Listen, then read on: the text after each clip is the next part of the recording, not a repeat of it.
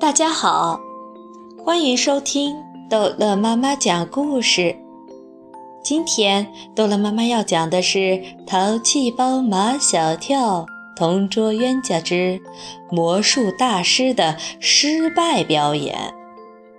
路曼曼听说马小跳会表演魔术，他就把那件令他十分生气的事情——马小跳把他的名字写在飞镖靶的靶心上。暂时给忘记了。马小跳关在他的房间里做准备去了。路曼曼和夏林果并排坐在沙发上，等着马小跳的魔术表演。等了很长时间，马小跳都没有出来。路曼曼大声吼道：“再不出来，我和夏林果就走了！”当当当当当。是马小跳自己在给自己奏乐。房门一开，马小跳从房间里跳了出来，来了个闪亮登场，把路曼曼和夏林果都吓了一跳。他的样子好怪呀，戴一顶黑色的高筒帽，身披一件黑色的斗篷，嘴唇上粘着一小撮黑胡子。马小跳展开黑斗篷，做了一个亮相的动作。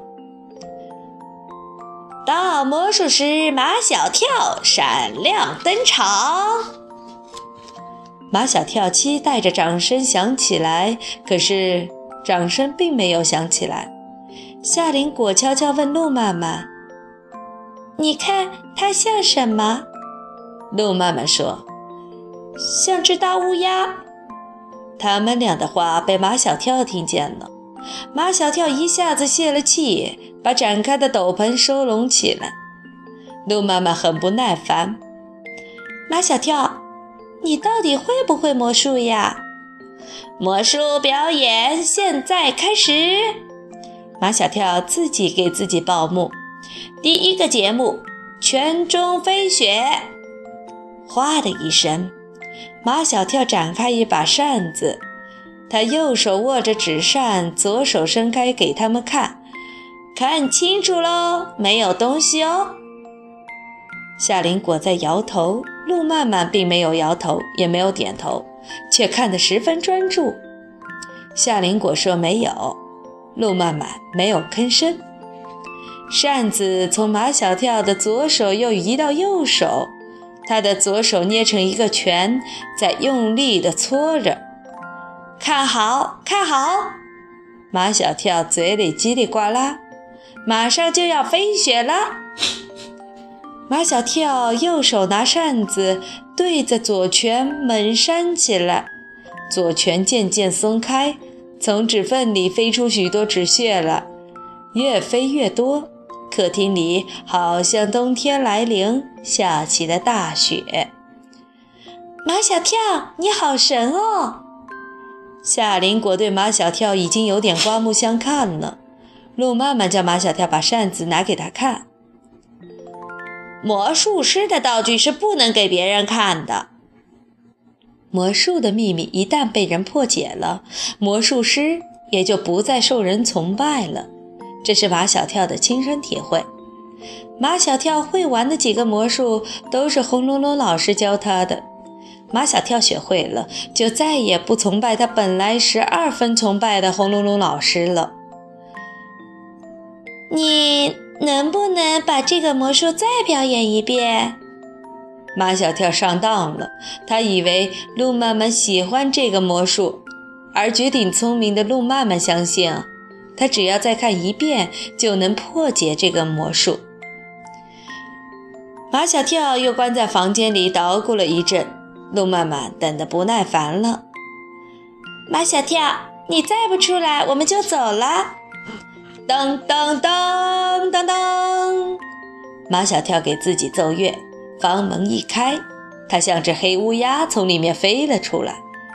马小跳把泉中飞雪这个魔术又重复表演了一遍。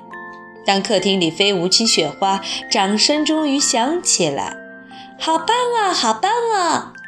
看夏林果拼命地为他鼓掌，这时候的马小跳是世界上最幸福的人。马小跳正在自我陶醉，路曼曼走过去，一把从他手中抢过扇子来，发现扇柄上有一段被扯断的丝线。我知道这个魔术的秘密了，路曼曼说的头头是道。你去房间捣鼓了那么久，是去准备纸屑的吧？把碎纸包包在一个纸包里，用丝线系在这把扇柄上，跟着扇子一起握在手里。我们当然看不见。你让我们看了你的左手是空的以后，把扇子连带纸包移到左手，再把扇子从左手移到右手时，你用力扯断了丝线，扇子到了你的右手，纸包却留在了你的左手里。